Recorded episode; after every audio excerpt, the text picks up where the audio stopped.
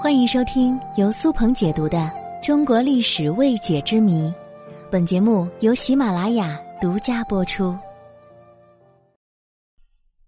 身体发肤受之父母，古代人真的都不剪头发吗？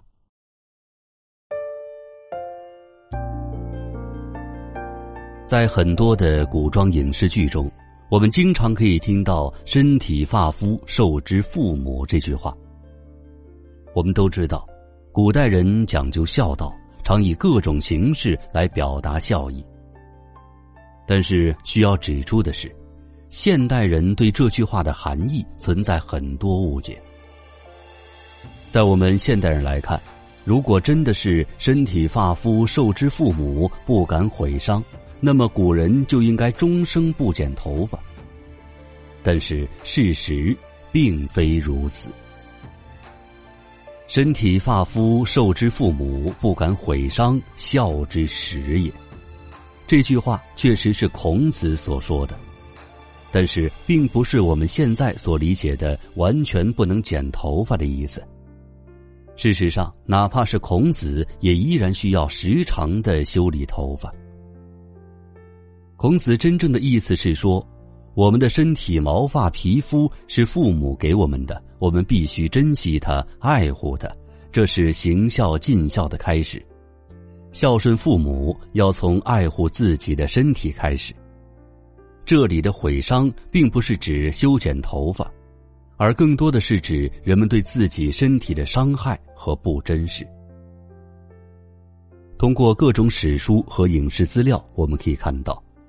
古代人其实挺注重自己的礼仪样貌的，他们的头发虽然不会经常的剪，但是还是会时不时的修理一下的。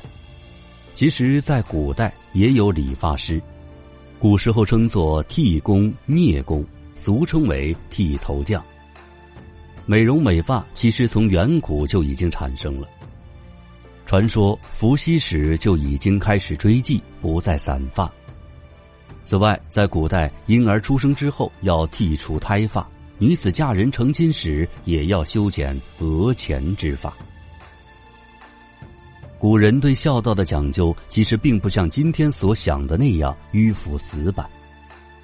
在唐朝的时候，大家的思想比较开放，因此人们甚至可以剪掉头发以做发型，用假发来接头发，或是剃掉眉毛、画眉等等。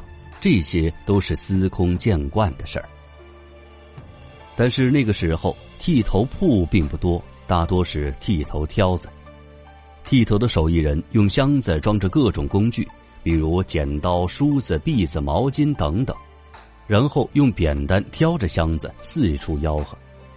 遇到了客人招手，就停下来，把工具箱拿出来给客人当板凳，剃头匠就站着给客人剪头。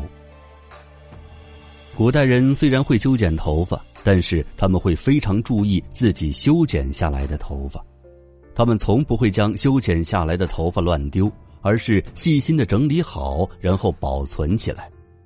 其实这也说明了古代人对自己发肤的重视。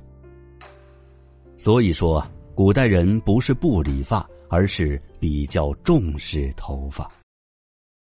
喜欢喝茶的朋友可以加这个微信号幺二二八九零零五七六，他们家有金骏眉红茶、正山小种红茶、日晒白茶、大红袍、铁观音、高山云雾绿茶等茶叶，物美价廉。需要茶叶的朋友，请添加微信号幺二二八九零零五七六幺二二八九零零五七六，谢谢各位。